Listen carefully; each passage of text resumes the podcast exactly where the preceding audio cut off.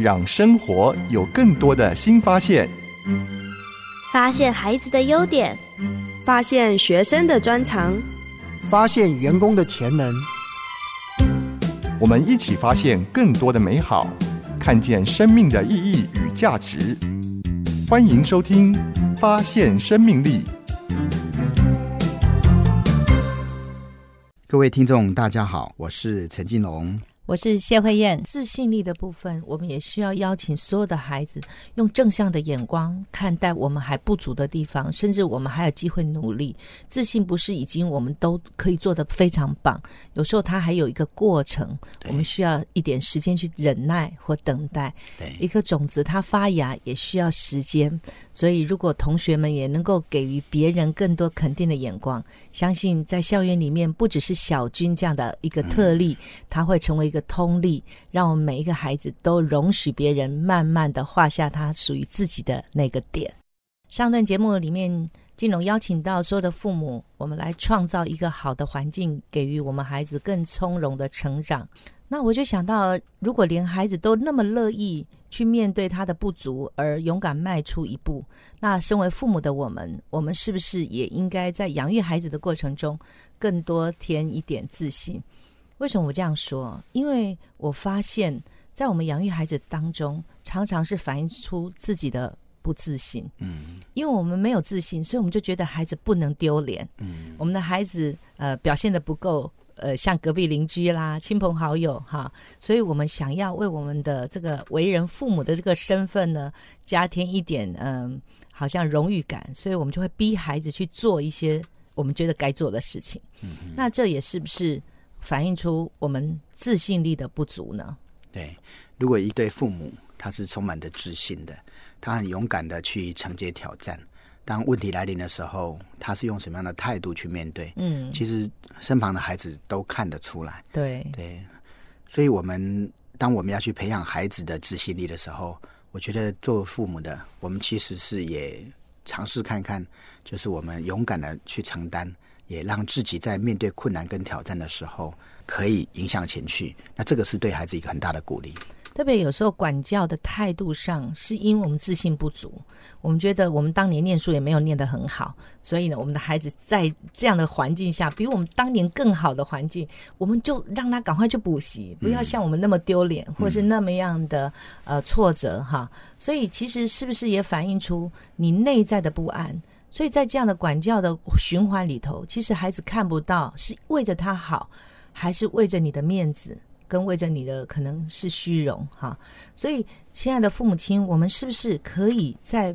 养育孩子的过程中，也告诉自己，我可以重新来过？虽然我们不必再重新读过书，或是重新拿一份学历证明，但是我们在自信这方面也可以多添一份的肯定，因为我们已经成年了。我们应该更清楚自己的目标，而且能够更肯定自己是谁，我拥有什么，好，我的独特性在哪里？常常在这件事情上为自己加一点分数。我觉得孩子期待的是一个有自信的父母，不是一个完美的父母。对我们还是有不足之处，但是我们也可以跟我们的不足之处能够和谐共处吧。对。就像刚刚在讲的，我们说，当父母的要拿着放大镜去发现、去观察孩子的强项，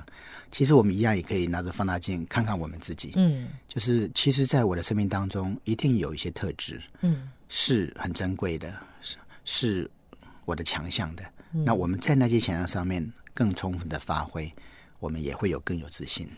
俗话常说“天生我材必有用”哈，那问题是我们很哀叹，是在成长过程中，我们都知道别人是有才的，但是面对自己就是觉得我什么都没有哈，甚至我觉得自己是蠢材，也是因为一路上都是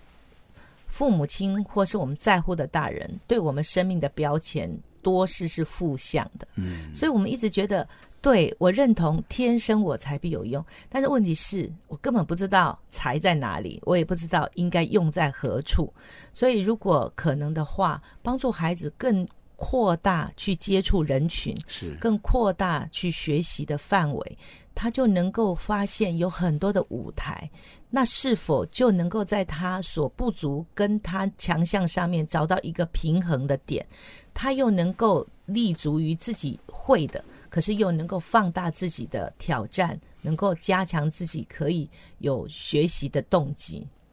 在培养自信力的过程当中，我们当父母的学习一件事情，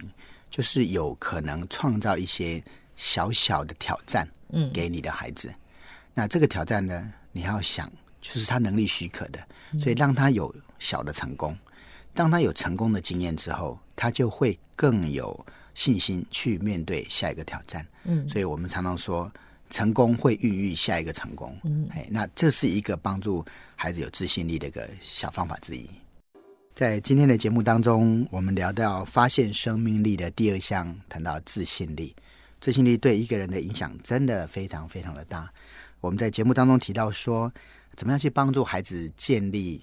好的、强盛的自信力呢？是一方面透过他身边重要的人，包含我们做父母的，或者是老师啊，我们怎么样以放大镜啊，不断的去肯定、去发现孩子的强项，然后也能够去欣赏他，能够去鼓励他，去引导他，让他的强项可以发展的更好，这样可以帮助他的自信力。我们也提到说，其实他的同才关系也非常的重要。他在怎么样的一个环境当中，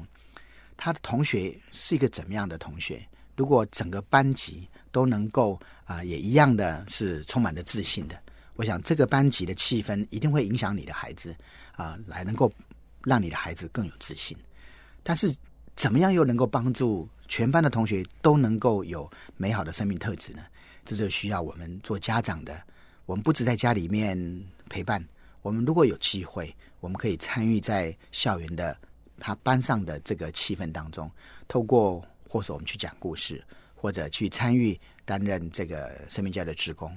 那我们去帮助别的同学跟你的孩子一样的好，这个时候我们有机会为他营造一个好的环境。许多时候我们会啊、会觉得说是教育应该要或者学校应该要来教导我的孩子这些东西，但是不可否认的，校务的工作非常的繁重，我们可能没有办法啊、有这么好的教学，所以如果我们要帮助整个你的孩子跟你孩子周边的同学能够有美好的生命力，可能是要我们这些做家长的，我们一起来帮助，